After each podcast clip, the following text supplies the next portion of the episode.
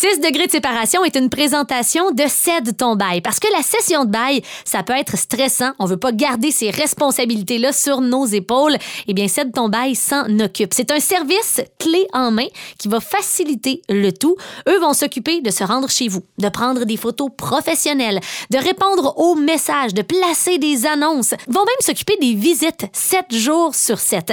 Cède ton bail, c'est une équipe à l'écoute de vos besoins qui ont de l'expérience dans la location immobilière.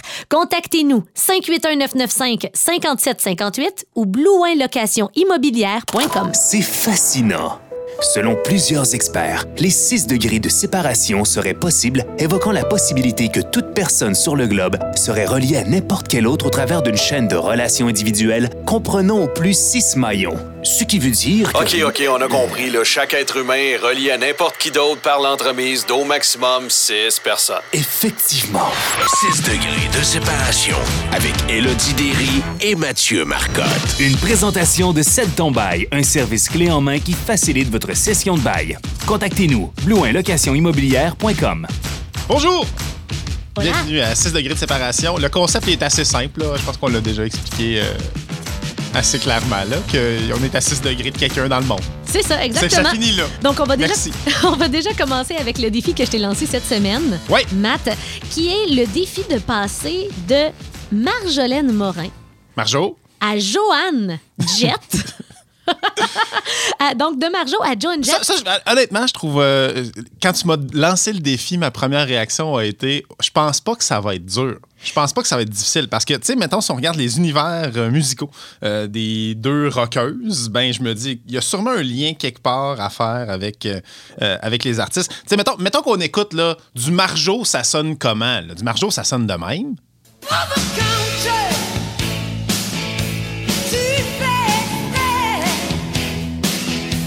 Ça, d'un karaoké, là. Hein? Un classique. Les matantes virent folles. Mes matantes virent folles. Ah, Euh, je vire folle. les matantes virent folles. Et Joe and Jet. Tu sais, Joe and Jet, ça sonne de même.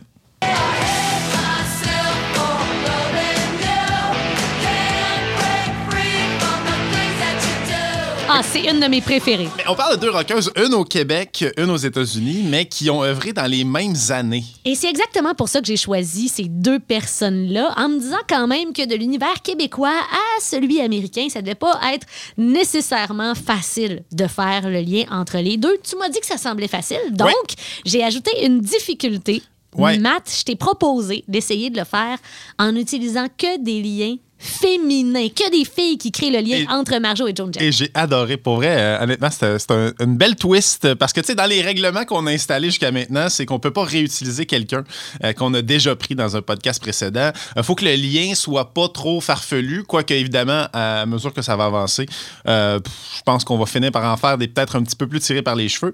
Euh, Puis euh, aussi, ben, c'est euh, c'est six personnes. En fait, c'est six liens. Donc, au total, c'est sept personnes. C'est c'est assez simple comme ça, les règlements. Peut-être que ça peut se faire plus rapidement, mais on... On pour- est obligé de le faire, c'est Pour ça le exactement. podcast, faut y aller avec Et, les six liens. et c'est arrivé. euh, c'est arrivé cette semaine. J'aurais pu le régler en 3-4 liens. Et, euh, et- Si et- facile que Oh, ça. et finalement, ça, c'est, finalement je, je l'ai complété co- comme, il faut. Mais euh, avant toute chose, avant, avant de, de se lancer dans cette aventure où on va faire le lien entre Marjo et Joe and Jet, parlons de Marjo. Ah, tellement, tellement. Une femme marquante de son époque. Oui, Puis encore aujourd'hui. tu sais, tu dis Marjo, là, puis instantanément, euh, on a des images, puis tu sais, puis on s'entend que euh, Marjo a eu cette réputation justement d'être une rockeuse, puis tout ça, d'avoir eu une vie rock'n'roll Ben oui. aussi. Euh, mais à travers... Entourée d'hommes. Exactement. Puis c'est un peu euh, ce, qui arrive avec, tu sais, Joe and Jet, là, on va se rendre, mais Joe and Jet, c'est la même affaire. C'est souvent des, des filles qui, dans un milieu d'hommes, de, de plus en plus, il y a des filles dans le monde du rock, puis c'est le fun, puis ils prennent leur place, puis je trouve ça cool, puis il faut, faut en faire plus de, de place. Mais Reste que Marjo, pas mal toute sa vie, tu sais, maintenant, elle a sorti des albums, c'est Marjo et ses hommes. C'était ça, sa vie. Marjo et ses hommes. Dans les années 70, 80 aussi, la culture était pas pareille dans le monde de la musique. Et ça a dû être toute une aventure. Il y a eu des histoires de couple aussi, puis d'amour dans les bandes de Ben, Marjo. Là. Absolument, avec euh, Offenbach. Ben, tu sais, à la base, Marjo, on l'a connu à cause de Corbeau. Oui. Corbeau, c'est trois euh, anciens de Offenbach qui ont parti Corbeau. Euh, et tu sais, je sais qu'avec Pierre Harel, il y a eu des histoires là, aussi aussi. Là, avec- OK. avec Marjo. Et, et- et l'affaire, c'est que d'ajouter la twist qu'il faut que ce soit féminin, sincèrement, ça a grandement compliqué le processus parce que justement, à cette époque-là, il y a beaucoup d'histoires de couchettes puis des histoires de, de relations et tout ça. Et je me disais que mon, mon edge, ma façon de sortir du Québec d'aller à l'international, c'était euh, le facteur Nanette. Oui, Nanette Na- Workman. Nanette Workman Ben oui. va nous sortir du Québec pour aller à l'international de même. Parce qu'elle a collaboré avec beaucoup de gens. Elle a aussi couché. Ben, avec ben, elle a fréquenté beaucoup de gens, c'est ça. euh, je sais qu'il y a un documentaire ces temps-ci sur euh, Johnny Hallyday Que j'ai euh, écouté. sur, euh, sur Netflix. Puis, euh, sais, elle est euh, là-dedans. Euh, ben, en fait, elle est dans, dans cette série-là, puis on parle d'elle. C'est. Johnny par Johnny? Cette, cette rockeuse canadienne. Oui, c'est ça. Puis c'est, en passant, c'est excellent. Ok, c'est Bon. un très très bon, euh, une très bonne série documentaire. Là. Puis en effet, on se rend compte qu'avec Nanette, Nanette Workman, tu peux aller à peu près n'importe où. Tu peux aller en Europe, tu peux être aux États-Unis, Oui. bien évidemment, parce que c'est une américaine à la base, si je me trompe pas, qui finalement s'est retrouvée au Québec et qui a grandi là, une, une carrière musicale francophone. Mais euh, comme Nanette, euh, c'est un joker que je veux garder dans ma manche pour plus tard. Je n'ai même pas eu besoin d'utiliser Nanette. Euh, J'ai fait des liens euh, 100% féminins, OK. mais c'était tough. Sérieusement, c'était tough. Puis l'étape la plus difficile, ça a été justement de partir de Marjo. Puis après ça, une fois que j'ai trouvé mon lien, une fois que j'ai trouvé euh, la petite épice que j'avais, dont j'avais besoin, tout a déboulé OK. après. J'ai compris le chemin qu'il fallait que je prenne. Mais là, euh, tu sais, quand on parle de Marjo, moi, ça me fait capoter. T'sais, Corbeau, là, Ah, ben, OK. Là, tu dis Corbeau. c'est des belles années, là. On peut-tu parler de la toune agriculture, s'il te plaît? Ah, on peut en parler, là. Mais écoute, moi, j'avais pas sorti ça des extraits, mais on peut la chanter, si tu veux. c'est quoi déjà? J'aime ça, j'aime ça, Ça, l'agriculture! Mais c'était pas Marjo qui chantait. Faut que je m'arrange Pour que ça dure. en roulant les airs hein, dans ces années-là et euh, faire des liens entre euh, une femme euh, qui a chaud, qui se déhanche et l'agriculture et semer sa graine et l'arroser. Moi, je- d'avoir osé faire ça, c'est ça la toune, pour vrai. Les, les jeunes qui nous écoutent, faut que vous écoutiez ça. Il y a plein d'extraits sur YouTube. là. Euh, Il y a du rare footage de corbeaux dans Alors, les années si, 80. euh, c'est incroyable. Il y, a, qui fait un lien entre euh, se faire labourer. il y a une vidéo qui a été diffusée, OK? pa- Parce que c'est drôle, je savais qu'on allait parler de Marjo, fait que je me suis amusée. Puis tu sais, quand tu pars sur YouTube, hein, Ouais. tu- ça décolle. Ben, tu te perds dans YouTube, en fait. Là. Ben, en fait, ce podcast-là, c'est exactement ça. C'est se perdre dans YouTube, dans Wikipédia, dans euh, tous ces liens-là, juste pour trouver le chemin. Donc, j'étais dans les vidéos de Corbeau dans les années 80, Ouais. une vidéo qui a été diffusée euh, d'un studio à Télé-Québec. Et t'as le, le band qui, qui, qui joue la tune, les bons solos de guitare, tout ça. C'était solide, c'était vraiment de la belle qualité musicale. Mais à travers, t'as des images d'agriculture. T'as des images de graines dans le sol, puis des images de moissonneuses, batteuses, mais en dessin animé, genre, c'est malade. J'espère C'est- qu'il y a une fermière qui euh, baratte le beurre. Non, il n'y a pas ça. Ah, mais, euh, mais écoute, si jamais tu veux qu'on fasse un remake. non, mais écoute, on peut faire un remake. Y a-tu quelqu'un qui traîne une vache? Il me semble que l'image est assez.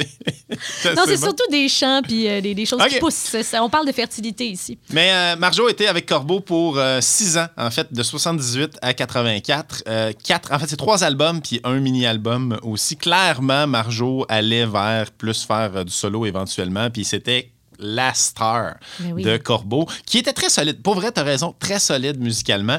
Euh, et euh, ben, moi, j'ai décidé de sortir un petit extrait de Illégal parce que je pense que c'est la chanson qui définit le plus l'époque Corbeau de Marjo.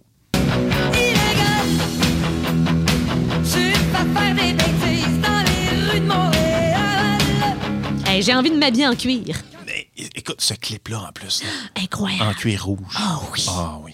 La, la- la coiffure aussi, c'est euh, c'est magique. C'est mémorable. Mais euh, Marjo, en solo, c'est euh, c'est des années de succès euh, au, au Québec, particulièrement les années 80, tu sais, fin 80, début 90. Parce que après Corbeau, elle a, ça a pogné énormément. Là, ses albums, Celle qui va, qui est son premier album solo, ça, ça a tellement marqué cette génération-là. Puis c'est des trucs qui roulent encore. Euh, tant qu'il y aura des enfants. Puis Bohémienne, après, ça, c'est quand elle est tombée un petit peu plus smooth. Oui, oui, oui, là, c'est mis à jouer à Rock Détente. Exactement, Ah, c'est ça, exactement. Elle est ça, le passée de, de, de plus, plus rockeuse à justement le côté plus rock détente. Exactement. Puis ça a fonctionné parce que les, les femmes de cet âge-là l'ont suivi aussi. Ben, a suivi son public, ou son public l'a suivi. Un ou l'autre, mais tu sais, je prends par exemple Corbeau, quand j'ai quand, quand j'étais enfant, ma mère euh, chantait ça en faisant la vaisselle, tu sais, puis tranquillement, ma mère qui était une rockeuse. Tu sais, je, je tiens de quelqu'un, là, sauf qu'elle, elle a vraiment une voix de fumeuse de cigarette et pas moi, là. Mais ma mère, La une- voix que est. c'était une, c'était une rockeuse quand j'étais jeune, ma mère.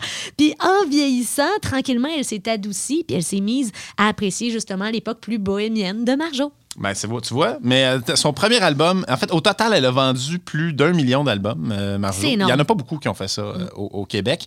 Et, euh, tu sais, sa musique marque, a marqué le Québec. Moi, je me souviens. Ben, à cette époque-là, tout ce qui date de la fin des années 80, début 90, moi, je suis né en 84. Ouais. Fait que euh, tu sais, 5-6 ans, c'est pas nécessairement des souvenirs qui sont très précis. À peu près tout ce qui vient de cette époque-là, je le connais à travers des parodies de Rock et Belles Oreilles. Oh, ouais. Puis c'est, Ah, je me rends compte que ma vision de, de, ces- de cette période-là, Et comme caricatural. c'est tout caricatural Ouais, pour moi. ouais. Mm. C'est Marjo, c'est une caricature. Euh, Jerry Boulet, c'est une caricature. Euh, Compte, c'est une caricature plus que la vraie affaire parce que moi, j'écoutais des cassettes que mes oncles m'avaient fait de RBO, mais j'écoutais ça, mettons, en 94, 95. Mm. Mais eux, ils avaient sorti les vieux spéciaux de fin d'année d'RBO, les premières saisons d'RBO, quand les DVD sont sortis, puis tout ça. Fait que c'est sûr que moi, Marjo, le souvenir d'écouter Marjo à la radio, c'est bohémienne. là. Tu sais, c'est pas. euh, Oui, puis à cause de cette époque-là, c'est devenu un petit peu quétaine aussi du Marjo. Ouais. Mais avec une nouvelle génération, elle est revenue à la mode. Quand Marjo donne un show à Québec, euh, que ce soit euh, à l'Antique, que ce soit sur la Troisième Avenue, au Quartier de Lune, elle a été en tête d'affiche au festif de Baie-Saint-Paul avec une gang de jeunes dans la vingtaine et dans la trentaine qui connaissaient ses chansons par cœur. Donc, ça a comme skippé un peu un âge. Puis les jeunes dont les parents écoutaient ça trippent là-dessus. Oui, des fois un peu à la blague, mais à la fois à- avec un, un vrai sentiment d'avoir une idole devant eux, tu sais. Ouais, puis si tu regardes de haut, mettons, du Marjo, là, en disant, bah, c'est quétaine, là. Hey. euh, écoute, dans le temps de, dans le temps d'illégal, dans le temps de Corbeau, elle l'a vécu son rock. C'était du party, là. Tu sais, ce qu'on ce qu'on voit dans des euh, films sur Motley Crue puis tout ça, là, tu sais, Mm-hmm. je dis pas que c'est allé aussi loin, je le sais pas, là, mais euh, je m'imagine quand même qu'il y a eu des soirées assez, assez rock pour euh, Marjo. Et moi, personnellement, je pense que de toute cette époque-là, de son époque solo de Marjo, je pense que la chanson qui m'a le plus marqué, mais je pense que c'est tout le monde aussi, c'est Les Chats Sauvages. Mais oui. On apprivoise pas les chats sauvages. Karaoke Night. Ben, quand, quand tu deviens un succès de karaoké, c'est parce qu'il y a quelque chose que tu as fait de- que- correctement. Quand tu deviens un succès de karaoké, tu deviens immortel. Donc, là, j'ai parlé de tout ce qui, euh, tout ce qu'elle a sorti. Euh, Turquoise, je pense que c'est un de ses derniers albums qui a vraiment euh, de contenu original qu'elle a sorti, parce qu'après ça, il y avait Marjo et ses hommes et, et toute la patente. Mais moi, je me souviens juste Turquoise, elle était à l'air, tout le monde en parle. Puis, Ah oui? oh oui, puis c'était quelque chose. Elle est spéciale. hein? Elle est spéciale. hein? Spécial, mais en même temps, euh, beaucoup de respect pour euh, Marjolaine Morin. Et là, le Mais lien que j'ai trouvé, Ben justement, avant de parler de ton premier lien, là, je suis curieuse parce Ouais. qu'on vient de parler des années de rock de Marjo, puis on s'en va vers Joan Jett. Je me demande si tu vas nous faire un parcours de rock and roll et de drogue ou si tu vas aller ailleurs. J'aurais beaucoup aimé ça. J'aurais bou- ben, j'aurais beaucoup aimé ça, vous offrir un parcours de drogue. ça, aurait... ben, ça sera ça. Dis Ah, même. Écoute, si à un moment donné, on commence à. Mettons, on, À manquer d'idées? ben, si Ça on est capable de jamais. parler à Marjo ou à des artistes comme ça, peut-être qu'éventuellement, on pourra faire un lien. Six, de, six drogues de séparation. Donc, toutes des gens qui ont fait de la drogue ensemble. Tu sais, il faut que ce soit le Oh! lien. Mais on n'est pas rendu là, pas en tout dans le podcast. Non, euh, honnêtement, j'aurais aimé passer à travers juste du rock, puis j'ai pas été capable de faire le chemin. Le chemin passe par le cinéma. Marjo a joué dans un film? Marjo euh, a joué dans des clips. Elle n'a pas joué dans un film, mais elle a fait la chanson d'un film. Et c'est la première chanson qu'elle a sortie en solo. Après Corbeau, ce n'est pas euh, des, euh, des chansons qu'on connaît de Marjo, c'est une tonne en anglais Ah qui oui. s'appelle Touch Me et qui il est sorti, c'est quoi, c'est 85 et ça sonne, I wanna feel your body? non, c'est pas, pas Samantha Fox, mais ça sonne vraiment à la même époque, années 80, milieu des années 80. Voici la chanson Touch Me.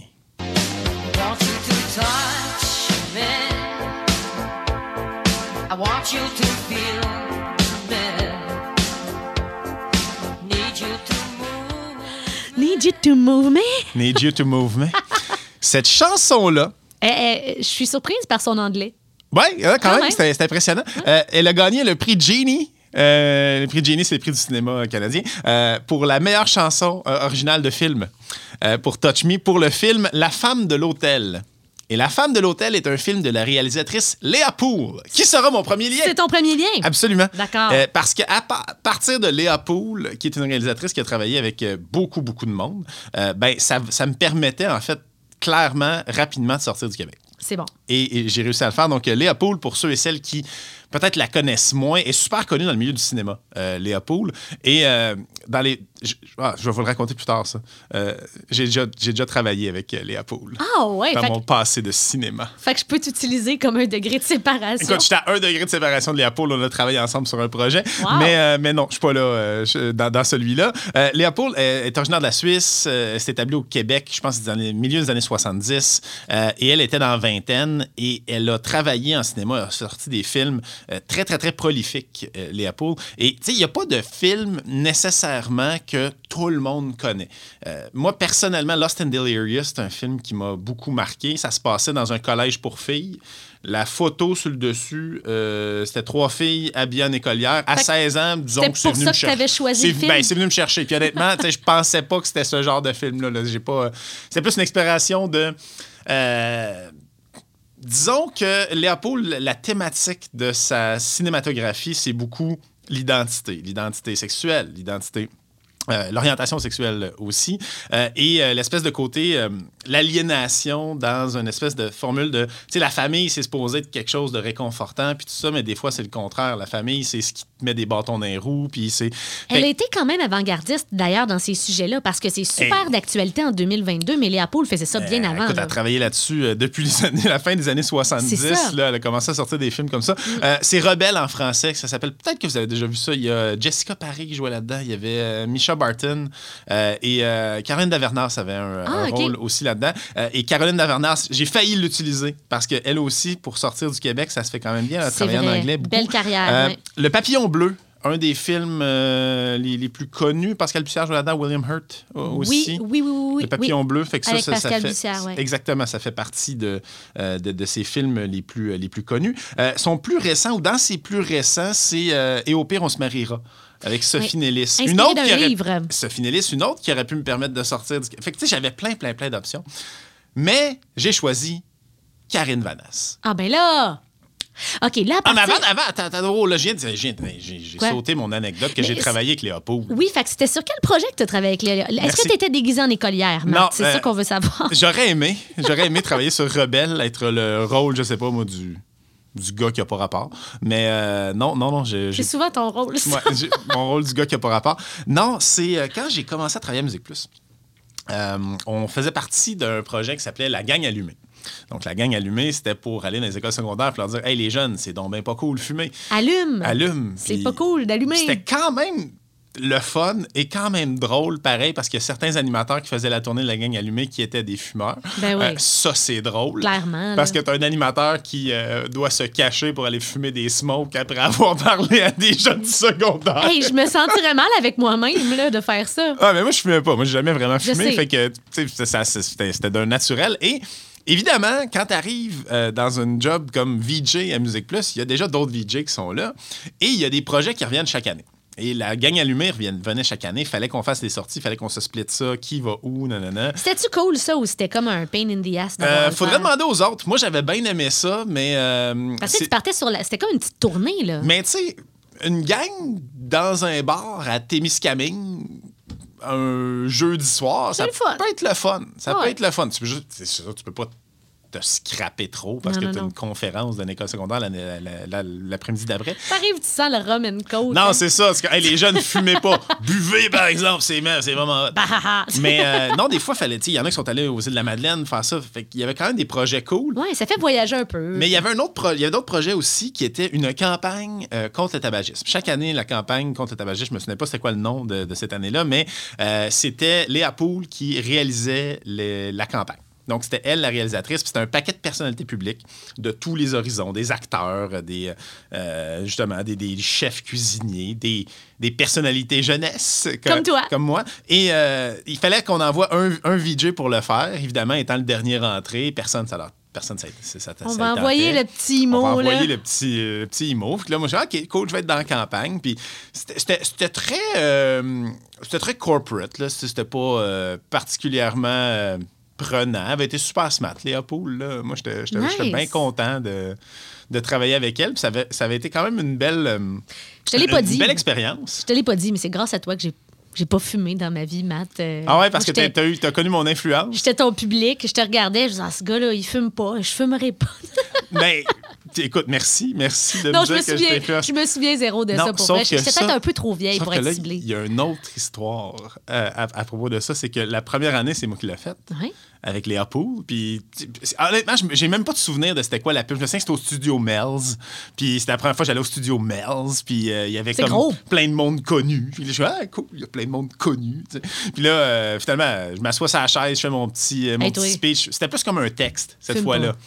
Sauf que l'année d'après, je l'ai refaite, ce, projet-là. Puis je dis, ben oui, je l'ai fait l'année passée avec Léa Poul, là, c'est cool, là, ça, ça, ça a bien allé. Mais je m'étais pas vraiment informé de comment ça allait se passer. C'était tourné, ça, c'était même pas dans un gros studio, c'était dans un appartement avec euh, un éclairage euh, plus naturel. Puis ce qu'on est allé chercher, c'est des témoignages. Donc, eux, ce qu'ils m'avaient dit, c'est qu'il n'y a pas de texte, c'est un témoignage, puis on va, on va tricoter un, un 30 secondes avec ça. Fait qu'ils t'ont mis une trachéo, puis ils t'ont demandé. Non!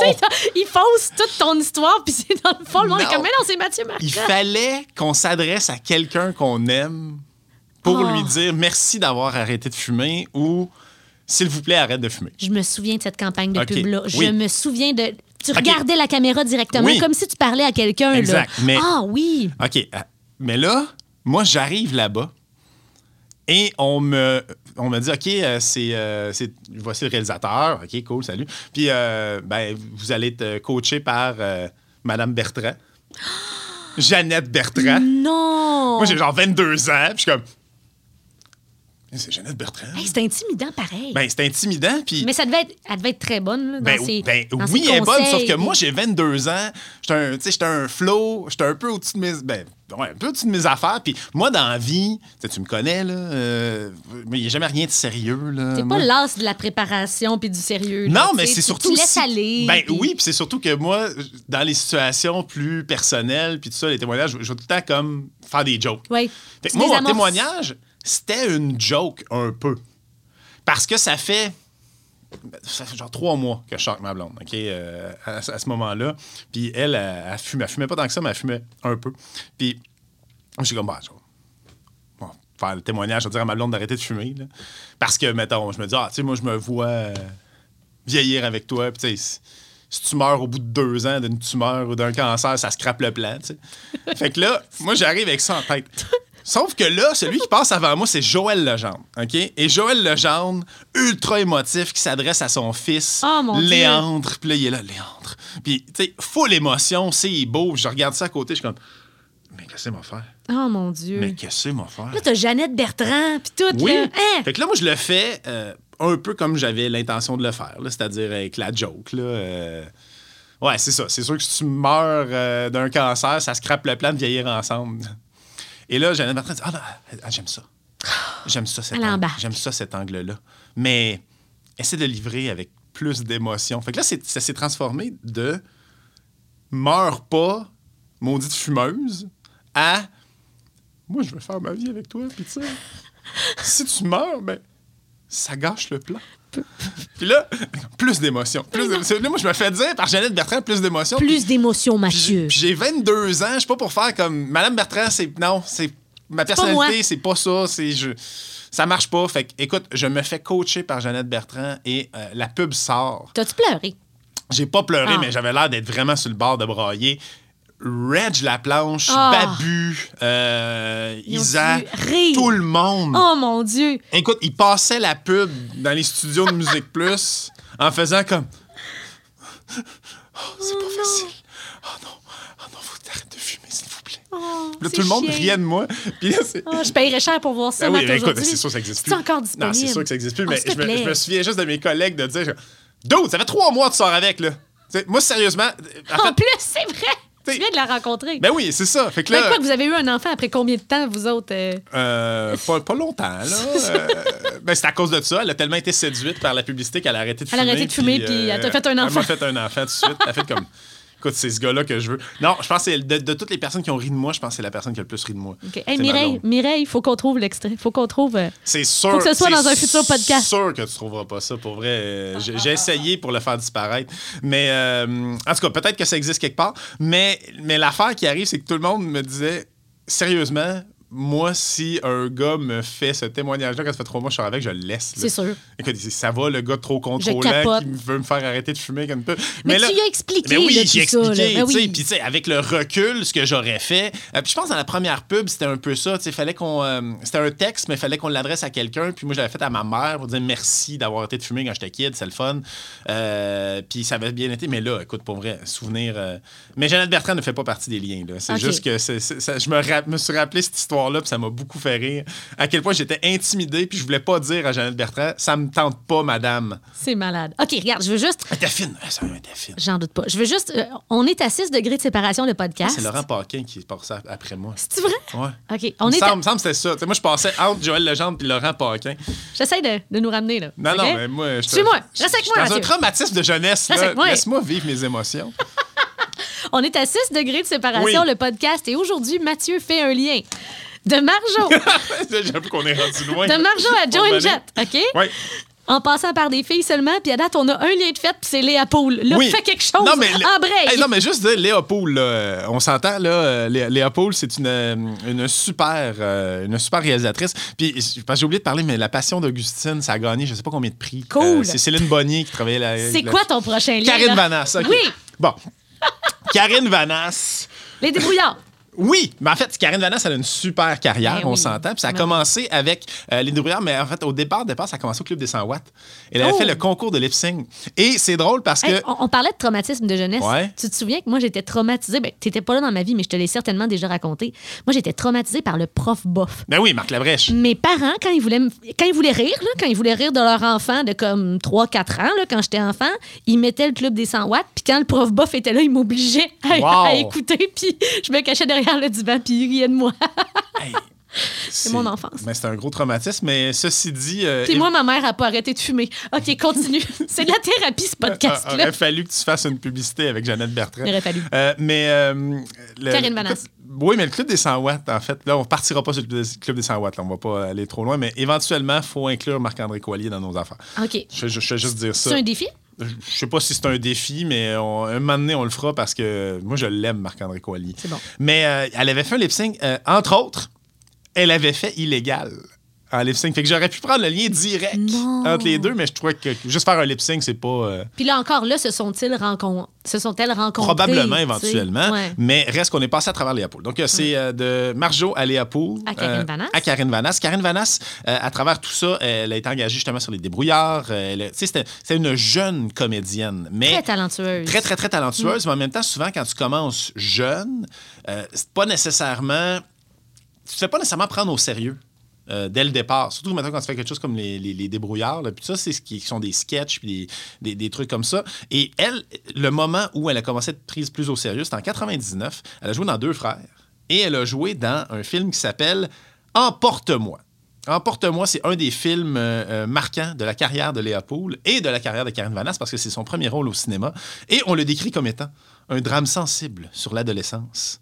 Une des œuvres emblématiques de la carrière de Léa Poul, portée par un récit touchant et la présence de l'actrice Karine Vanasse, véritable révélation du film. Wow. C'est beau, hein? J'en beau. déduis que t'as pas vu le film. Euh, ben écoute, je me souviens d'avoir. euh, je pense que j'ai vu ce film-là au cégep dans mon trip. euh, Je- connais plein du- d'affaires obscures du cinéma québécois, genre. là, ouais. non, c'est ça. Puis le ciné-club, là, chaque semaine où on a des films d'auteurs, puis des trucs comme ça. Puis le moment où tout le monde se met à triper sur plein de films que finalement t'arrêtes d'écouter ou tu fais semblant que tu as écouté euh, dans ta vie. Ouais, ouais, moi, ouais. à ce moment-là, je me suis mis à écouter énormément de Stanley Kubrick, de Tarantino, puis je me suis mis à triper là-dessus. Évidemment, comme n'importe quel aussi. bon cégepien. Quand il y avait l'espèce de tournée des posters qui venaient au cégep, là, euh, t'achetais des, des, des posters de Est-ce que- Mécanique, puis de.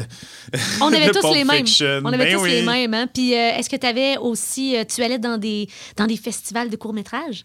Ben oui, Dans des ben, euh, j'étais là au premier, à la première édition de Festival Regard sur le court-métrage au Saguenay. J'étais là parce que j'étais au, euh, au cégep. à cette époque-là. Mais oui, effectivement, je me suis mis là-dedans, mais j'avais pas de poster de Léa Poul Non. sur mon mur. Mais Karine Vanasse, qui euh, a commencé sa carrière comme ça, puis après ça, écoute, elle a tellement eu des rôles marquants euh, au cinéma. Karine Vanasse, je pense ben, juste dans Un homme et son péché, euh, Donaldo. Donalda. Ben oui. Donaldo. Euh, Donaldo. Ouais. Euh, Il y a Ma fille, mon ange aussi, ça, c'était assez rough. Là. Avec Michel Côté. avec Michel Côté, Oui, effectivement. c'était- dramatique, ça. Mais ce qui est magnifique avec Karine Vanasse, c'est qu'elle nous permet de sortir du Québec. On voyage. Facilement, Ah, parce que. Karine Vanasse, en plus de sa carrière québécoise, qui va très, très, très, très bien, euh, elle a quand même joué dans plusieurs séries euh, au Canada et aux États-Unis. Et ça, ça a été, euh, écoute, un déclic dans ma tête quand j'ai fait, OK, quand je peux me rendre là, c'est fait, c'est fini. Ah, ouais. Euh, en fait, j'aurais pu régler, puis euh, je vais vous l'expliquer plus tard, là, mais j'aurais pu régler ça en sautant une étape parce que euh, elle a joué justement avec plein d'actrices américaines dans sa carrière, euh, Karine Vanasse. Mais euh, ce dont je vais vous parler, c'est plus la série Panam. Je sais pas si t'as écouté la série Panam. T'as-tu un avec la truc aérien? ça? Oui, oui, oui, en fait, c'est des, euh, des agentes de bar, quoi qu'à l'époque, euh, probablement qu'on les appelait les hôtesses de l'air. Et justement, j'apprécie que tu aies mis ton kit J'ai d'hôtesse de j'ai l'air. aujourd'hui un petit look hôtesse de l'air. Mais- Pour, pour ceux qui sont en version audio, j'ai un, j'ai petit foulard dans le cou. euh, C'est bien mignon. Ben, t'as ton kit, ton kit pour parler de Panam. Mais, euh, Mais non, j'ai pas écouté. Elle jouait le rôle de Colette Valois dans Paname, qui était une Française. Donc, elle avait son petit accent euh, français. Quoi qu'elle n'a pas vraiment d'accent en anglais. Karen Vanasse est capable de jouer en anglais, puis ça sonne super bien. Mais euh, elle a joué dans cette série-là. Et la série Paname a, a eu juste une saison. Donc, ça n'a pas été un immense succès. Pourtant, la, écoute, la distribution est, est impressionnante. Il y a un paquet d'acteurs et d'actrices qui ont joué là-dedans, mais les actrices principales, il y avait euh, Kelly Garner, il y avait Margot Robbie euh, aussi, qui finalement est devenue euh, Harley Quinn, puis euh, a joué dans tellement, tellement de films. Mais à l'époque, c'est un de ses premiers rôles, justement, à la télé américaine. Karen Vanasse était là. Et aussi Christina Ricci. Elle, elle a une face spéciale, hein? C'est-tu. C'était donc bien méprisant, ça. Non, pas du tout, mais c'est parce que son visage m'est revenu en tête. Puis là, j'essaie de penser à dans quel film je l'ai vu. Adams dans la famille ça. Adams. Mais elle a un visage Oui. très singulier. C'est juste ça que je veux dire. Il n'y a personne qui a l'air de Christina Ricci. Ben, c'est ça. J'ai pas, croisé une fille dans ma vie qui ressemblait à Christina c'était pas une Ricci. insulte. Non, non, mais absolument pas. Ah. Non, non, mais c'est parce que moi, je tripais bien raide sur Christina Ricci. Ah, ouais? Et OK. encore aujourd'hui. Hmm. Elle a 44 ans aujourd'hui, là. Elle a pas l'air de ça, premièrement. Là. Ben, c'est une différence d'âge de 6 ans, c'est pas si pire. Je pourrais peut-être, mettons, euh, Ben non, tu pourrais. Non, mais je veux je juste- pourrais la séduire, puis après ça, y faire un témoignage parce que je veux qu'elle arrête de fumer. peut-être que- peut-être qu'elle pourrait me faire un enfant. Quand ça fait genre trois mois que tu la fréquentes. Exactement. OK, on repart pas là-dessus. Donc, euh, j'imagine que Christina Ricci, si tu m'en parles, c'est Ouais. ton prochain lien. Exactement. Euh, mais on peut aussi passer plein de temps avec Karen Vanasse. Moi, ça me dérange pas. Tu sais, dans Polytechnique, elle a travaillé avec Denis Villeneuve. On aurait pu passer par là aussi. Carrément. Parce que Denis Villeneuve, bien sûr, est maintenant un, euh, un réalisateur hollywoodien. Mais non, on va passer à travers, euh, on va passer à travers Christina Ricci, On va la faire gang. ça. On est capable. Euh, oui, malheureusement, la, la série Panam a duré juste une saison. Puis Christina Ricci était pas mal le rôle principal dans, dans ce, dans, dans ce film-là. Euh, Christina Ricci, qu'on a connu, comme je l'ai dit, avec la famille Adams. Euh, et euh, c'était une, une jeune actrice, un peu comme Karen Vanasse, justement, qui a commencé très, très, très, très jeune. Elle avait 11 ans dans son rôle de, de Mercredi Adams, dans la famille Adams. Et, euh, tu sais, l'espèce de- d'humour très sombre de la famille Adams. Tu sais, dans le 2, là, il y a le bébé qui arrive. Puis les deux, les deux enfants, elle et son frère, essaient de tuer le bébé. Je sais pas combien de fois. Puis c'est c'est humoristique, mais c'est dark. Quand on y pense, quand on le décrit comme ça, oui, Et, définitivement. et je suis un fan de la famille Adams. Elle joue dans Casper aussi. Ah oui, c'est Mais toi, vrai. t'es- plus jeune, c'est ça l'affaire. Non, mais je m'en souviens. Parce là, que moi, dans Casper, il y avait de, de, de- Devon Sawa Oui, le, le petit petit blond. blond? Oui, Ouais. avec la coupe champignon. Il ressemble à, Ni- à Nick Carter. et que les filles tripaient sur Devon Ben, vraiment. Mais c'est vrai que je suis un peu plus jeune, mais je me souviens de tout ça. Tu sais, euh, quand, tu le dis, je fais Ah, ben oui, ah, ben oui, c'est vrai. Tu sais, fait, que- fait que je suis, con- je, je suis contente, mais à la fois, mon cerveau est quand même, OK, on est profond dans le cinéma, puis on, on veut se rendre à Joe and Jet. Là, fait que je n'ai aucune idée du, du chemin le que tu dis, nous fais prendre. c'est un chemin cinématographique de A à Z. Ben, Ok. pas de A à Z, là. Mettons, oublie les deux rockeuses. Ouais. Le reste, c'est tout à travers le cinéma. OK, ben on poursuit. Bon. Fait que euh, y a- dans, dans les films de Christina Ricci marquants, euh, Sleepy Hollow, euh, c'est un des meilleurs films de Tim Burton. Oui. Ça, j'avais un poster. OK, ça. Ah. C'est ça. C'est ça, Quand je me suis trippé sur Stanley Kubrick, euh, sur Quentin Tarantino et aussi sur Tim Burton. Tim Burton. Évidemment. Mais justement, Christina Ricci, euh, de par son visage puis de par ses premiers rôles, est comme toujours restée dans des rôles un peu. euh, elle est toujours dans des, dans des environnements sombres. Tu sais, elle n'aurait Ouais. pas joué dans un folie de graduation, mettons. Là. Non, elle a jamais. euh, Puis il y en a des actrices qui me font penser un peu à Christina Ricci qui, ont, euh, qui sont allées là-dedans. Euh, Rose McGowan, par exemple, euh, qui joue dans Scream, entre autres, qui a joué dans, dans plein d'autres affaires, qui, est plus des films d'ados. C'est vrai que Christina Ricci n'a pas vraiment Non. joué là-dedans. Elle a toujours été dans des rôles un peu plus, un peu plus dark. Puis peut-être, effectivement, que c'est son casting avec sa face weird, mais ça reste qu'elle a quand même une super belle carrière. Dans le dernier Matrix, apparemment, je n'ai Ah pas ouais? vu le dernier euh, Matrix. euh, c'est sans grand intérêt pour moi, mais, mais peut-être que c'est bon, je sais pas. Euh, mais elle a joué également en 2003 dans un rôle très, très, très marquant dans un film qui s'appelle Monster. Est-ce que tu te souviens du film Monster mettant en vedette Charlie Theron? Ah, ben oui, la pochette, c'était juste son visage en gros plan. Et l'affaire, c'est que Charlie Theron est méconnaissable dans ce Ah, film-là. oui. On, on Elle l'avait. était poquée. C'est ça l'affaire. C'est Euh, là, là, j'y vais. Euh, C'est une référence. Je pense que c'est la référence la plus obscure que je peux faire. Va essayer de te suivre. je vais la faire et il y a peut-être deux personnes qui vont faire. Puis je veux juste dire, Oui. t'es pas dans mes cordes aujourd'hui en OK. passant. Là. Tu parles de beaucoup de choses que je Ah oui, c'est vrai, mais tu sais, j'aurais pas créé ces liens-là moi-même, fait que je vais essayer de te suivre. C'est. euh, pour vrai, je suis déjà gêné de ce que je m'apprête à faire. Hugo Dubé. OK? Hugo Dubé. C'est le père dans Ramdam. Ouais, OK. cheveux bouclés, un oui. cheveux, euh, un monsieur, là, Un oui, monsieur, oui. Le grand, là. Oui, Hugo Dubé. C'est Hugo Dubé son nom, OK? Oui. Joue dans le film Octobre de Pierre Falardeau, OK. qui est sur la crise d'octobre, le FLQ. Puis un moment donné, il rentre quelque part, puis là, il voit qu'ils sont peut-être euh, surveillés par la police. Il veut pas se faire reconnaître pour sortir. Fait que ce qu'ils font, c'est qu'ils pognent une brique, ils le mettent dans une espèce de serviette, puis Ah. le punchent dans la face pour Ah. qu'il soit tout, Ouch. pour qu'il ait plus l'air de lui. C'est comme. Ça qu'ils ont fait à Charlie Theron dans Monster. Je t'ai suivi. Merci. Bravo. Merci. T'es un bon communicateur. Euh, c'est bon, on va, on va reparler d'Hugo Dubé. Moi, j'étais un fan. Mais je me souviens de, de, de, de la pochette de ce film-là. Ben écoute, c'est- marquant parce que c'est un film qui est basé sur un, des, un, un fait en réel. série, En fait, hein? C'est une tueuse en, en série, C'est une prostituée, en fait, euh, euh, floridienne, qui, elle, assassinait ses clients. Donc, euh, elle, je pense qu'elle a. Écoute, je vais trouver. Elle a tué combien? J'aime ça les stats de tueurs en série, excusez. c'est un peu morbide, là, mais. Seven of her male C'est ça, exactement. Et elle avait une amoureuse qui est. En fait, qui est le rôle qui est interprété par Christina Ricci dans le film. Fait que, le film est vraiment porté par Charlie Theron, mais il y a Christina Ricci qui est là aussi, euh, qui la suit, qui, euh, qui, qui embarque dans ses affaires, mais qui s'est un peu traîné dans ses affaires euh, aussi. Et, il y a eu des critiques quand même là, sur le film Monster. C'est- Il y a des gens qui ont dit que c'était un film génial, c'était nominé aux Oscars. Elle a remporté le prix, l'Oscar de la meilleure actrice pour ce film-là, Charlie Theron. Puis quand elle est montée sur scène, les gens ont fait Ben non, c'est pas elle qui joue là-dedans. Pas elle. mais Même la- trop belle. Puis là, il y a assurément qu'un Jack Nicholson a dit ils ont fait un Hugo Dubé. Ah, c'est ça. C'est sûr. Carrément. C'est sûr qu'ils ont fait ça. On, on a toute l'histoire maintenant. Mais, mais en fait, euh, il y a eu des critiques sur ce film-là parce qu'on présente beaucoup euh, cette femme-là, cette tueuse en série-là qui s'appelle Aileen Wuornos. Euh, on l'a présentée beaucoup comme une victime. Ouais. Donc, une victime des hommes, puis tout ça. Puis honnêtement, euh, il y a un côté dans ce... Il y a un côté là-dedans que clairement, les travailleuses du sexe vivent plein de formes de violence et euh, que elle, c'est une espèce de... Elle en a vécu, puis elle s'est comme vengée de ça. Mais en même temps, c'est qu'il y a des gens qui ont trouvé que ce film-là tendait à justifier de Oui. tuer cette personne. faut faire attention dans les films de tueurs en série, puis ces histoires-là, justement, qui ont été des histoires vécues pour ne pas glorifier le travail d'un tueur en série ou encore victimiser puis justifier ce qu'elle a fait. tu sais. Mais veux-tu que je te dise quelque chose d'encore plus bizarre? Charlie Theron, sa mère a tué son père.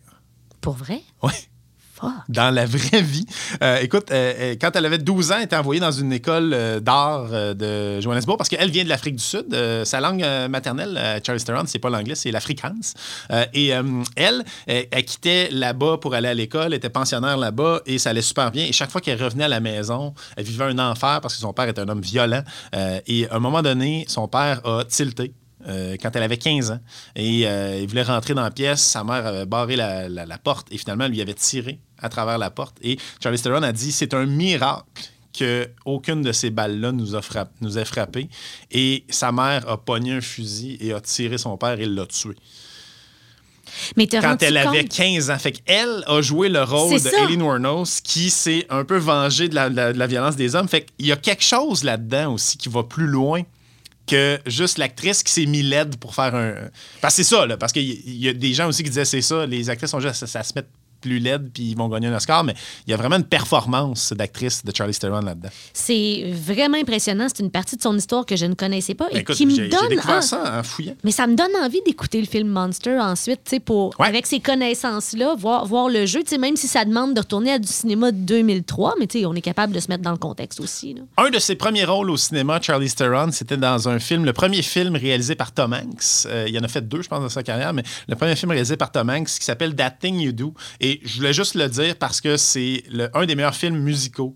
Euh, c'est une fiction, mais c'est euh, dans les années 60, c'est un groupe qui a une tune, qui a un One Hit Wonder. Et après ça, ben ça marche, mais finalement, ils font rien d'autre. Mais c'est sur ce hit-là et à quel point ça devient gros. Et la tune, en fait, les tunes dans ce film-là sont malades, mais la tune That Thing You Do, pour vrai, c'est un hit. C'est, de la bombe. On, écoute That Thing You Do, là.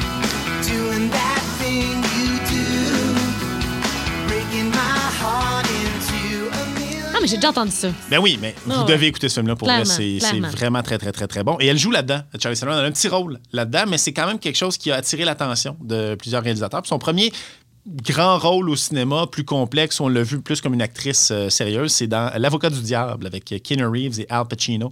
C'était pas mauvais. C'était pas mauvais, Des ce grosses pointures, hein? Effectivement. Et euh, plus récemment, elle a joué dans le film Snow White and the Huntsman. Elle joue le rôle de la reine. Et qui jouait le rôle de Blanche-Neige là-dedans? Hum, je sais pas. Kristen Stewart. Et c'est mon prochain lien. Fait que là, je vous rappelle qu'on parle de, on parle de Marjo, puis on Ouais. s'en va à Joe and Jett. Ouais. Euh, et euh, on est passé à travers euh, de Marjo à Léa Poole, euh, Karen Vanas. Christina Ricci, Charlie Theron. Et quand je disais que j'aurais pu skipper un- un- une étape, c'est que Oui. Karen Vanas a déjà joué dans un film, dans le même film que Charlie Theron. Ah, donc. Donc, on aurait pu, on aurait pu sauter à Christina Ricci, ce que j'aurais même beaucoup aimé faire à l'époque. Mais Ah! Ah! Ah! Ah! Ah! excuse-moi, Ah! excuse-moi, fallait que je fasse. C'est correct. Euh. Kristen Stewart. Kristen Stewart, euh, qui euh, est pas l'actrice. euh, comment dire? Kristen Stewart, c'est Bella dans Twilight. Oui. Et euh, Bella Elle dans fait rire d'elle un peu. Ben, Bella dans Twilight, son émotion pendant cinq films. Il y a combien de films de Twilight? Quatre? Euh, je sais pas. En tout cas. Trilogie, sûrement? Non, non, c'est plus que ça. Bon. Non, non, ça brasse. Quadrilogie. Mais je pense que c'est quatre livres, cinq films. Quelque chose comme ça. En tout cas, Elle est tout le temps de même. Check, je- je- ouais. Les yeux mi-clos, je m'excuse pour les gens en audio, mais les yeux mi-clos, puis la, la- la- la partie basse de sa, de sa mâchoire inférieure un peu avancée. Fait que c'est ça. Il y a- elle a comme pas d'émotion. euh, Ouais. Kristen Stewart, euh, pendant. C'est comme si son range d'émotion pendant you. 4-5 films, c'est genre Ah, c'est un vampire, je te traite dessus. Oh non, ça m'a brisé le cœur. Je vais aller avec un loup-garou. Oh. On vole dans les airs sur du Muse. OK. c'est vrai, c'était bon ça. J'ai vu le 1. T'as vu le 1. J'ai vu le Mais euh, Kristen Stewart, c'est ça. C'est sûr qu'elle n'a pas été nécessairement. Euh, euh, pas nécessairement reconnue pour ses performances d'actrice. Et là, récemment, ça a changé. Récemment, ça a changé. Euh, Comme vient- Robert Pattinson. C'est vrai! Les deux, ils ont comme steppé up leur game. C'est vrai, mais. Kristen Stewart euh, a, a joué euh, récemment dans Spencer, qui est le film sur euh, Lady Di, et tu sais, elle était nominée aux Oscars là, pour la meilleure actrice. Donc, clairement, il y a une grosse progression dans, dans son jeu. Mais avant d'interpréter, d'interpréter Bella? Non, pas Bella, mais euh, Lady Di. Lady en fait, Di. euh, Kristen Stewart, elle a joué dans plein, plein, plein d'autres films. Euh, et euh, Snow White and the Huntsman, moi, je ne l'ai pas vu. Je ne sais pas à quel point. Je ne sais pas si c'est bon. là. C'est euh, c'est Blanche-Neige, là, on s'entend. Ouais. Mais euh, avec, j'imagine, une twist plus dark. Ouais. Donc, elle jouait Blanche-Neige, Charlie Theron jouait la reine, et à travers toute sa. toute- en fait, elle joue souvent la fille cool, un peu blasée, euh, Kristen Stewart. Euh, et justement, c'est ça, c'est le côté euh, qui, a fait pas grand-chose d'autre, puis c'est pas mal tout le temps le même rôle qu'elle interprète. Une autre qui est pas dans American Pie, là, tu sais. Exact, non, c'est ça. elle est- Mm-hmm. non, exactement, on, on est à ce place-là. Mais ce qu'elle a fait en 2011, c'est qu'elle a joué. C'est en 2011, 2012. Euh, elle a joué un rôle dans un film basé sur une histoire vraie. L'histoire des Runaways.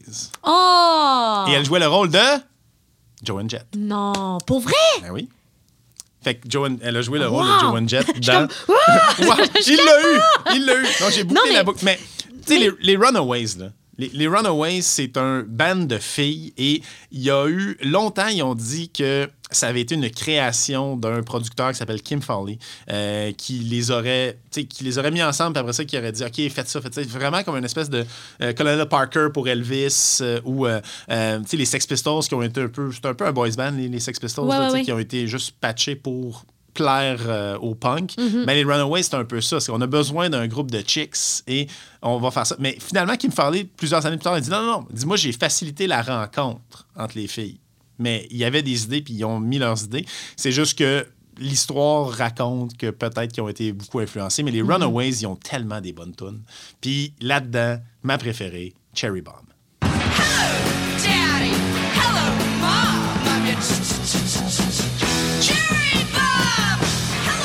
Wow! Avec la voix de Cherry Curry, la chanteuse, Lita Ford était là-dedans Lita aussi. Ford. Joan Jett Ouais. était là. C'est un band de filles euh, vraiment, vraiment impressionnant, les Runaways. Le film est bon. Euh, D'ailleurs, euh, très divertissant. Dakota Fanning joue là-dedans aussi, joue le rôle de, de Cherry Curry qui, qui l'échappe. là.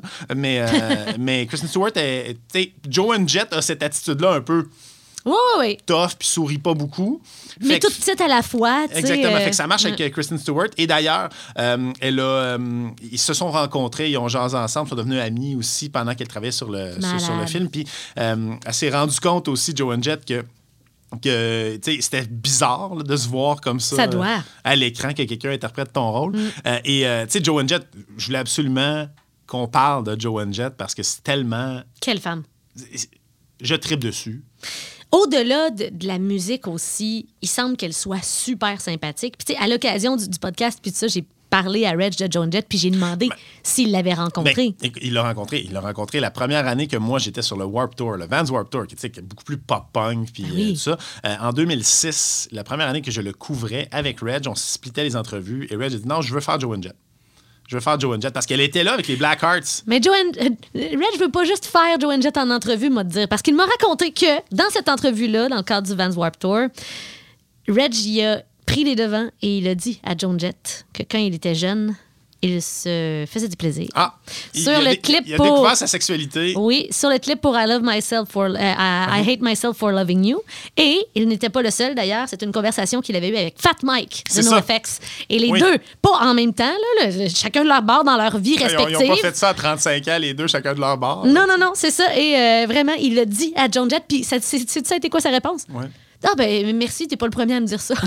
clairement, clairement. Moi, je suis un petit peu plus jeune, hein, fait que, Ouais. tu c'est pas ça. Moi, ça, ça a toujours été cette madame qui rock tellement, Mm-hmm. Joan Jett. Euh, tu sais, I Love Rock and Roll, c'est le plus grand succès de la carrière de Joan Jett and the Blackhearts. On close-tu avec ça? T'as-tu un Euh, extrait? écoute, j'ai un extrait, mais je veux, je veux- quand même brièvement parler de quelque chose. OK, on l'écoute?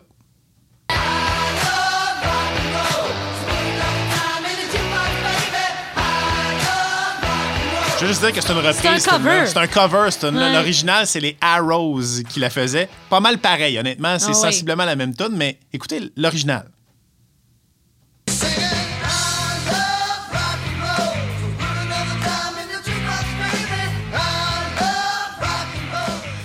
J'adore Joan Jett euh, et euh, il y a plusieurs qui adorent Joan Jett. Il y a plusieurs témoignages aussi qui- que j'ai sortis sur euh, son passage au Warp Tour parce que c'était quand même bizarre d'avoir Joan Jett and the Blackhearts au Warp Tour. Elle est venue au Rockfest aussi d'ailleurs, c'était vraiment bon. Mais ce que tout le monde dit, c'est était tellement cool. Ouais. Elle était beaucoup plus vieille que tout le monde. Tout le monde la vénérait et elle, ce qu'elle faisait, elle s'était amenée un BMX. Ben non! Et elle se promenait de scène en scène avec son BMX et son côte de cuir. Et elle allait voir les bandes. Et même, il y a des filles de, de- de différents bandes qui étaient vraiment pas connues. Qui, à un moment donné, a dit OK, ça faisait comme trois semaines qu'on était sur le tour. J'ai pris tout mon courage, à- j'ai pris mon courage à deux mains, puis j'étais allé la voir. J'ai dit Hey, je suis telle fille de telle bande. Elle dit Oh, je te regarde tout le temps. Oh! Fait que, tu sais, oh. vraiment, le côté pas vedette pantoute Mm-hmm. de Joan Jett et une rockeuse qu'on aime beaucoup. Donc, Marjo, Léa Poole, Karine Vanas, Christina Ricci, Charlie Theron, Kristen Stewart, Joan Jett. Mathieu Marcotte, On l'a fait. Incroyable. 6 degrés de séparation de Marjo à John Jett. Mission accomplie, On a réussi. Yes. J'ai réussi à parler de Jeannette Bertrand aussi. euh, je suis très content, mais elle n'est pas, elle n'a pas été utilisée comme lien. Donc, Jeannette Bertrand est Toujours- toujours, toujours en libre. jeu. Elle Toujours est libre. toujours en jeu. Non, j'ai sorti un petit extrait de Bad Reputation parce que c'est peut-être une une de mes tunes préférées de Joan Jett, cette euh, rockeuse qu'on aime tant. On finit avec ça. On finit avec ça. Salut.